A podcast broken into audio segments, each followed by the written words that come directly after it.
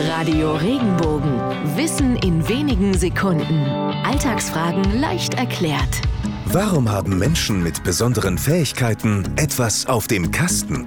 Eine mögliche Herkunft dieser Redensart könnte aus dem Mittelalter kommen, als der Brustkasten und der Kopf, also der Hirnkasten, als leere Hüllen gesehen wurden, die es zu füllen galt.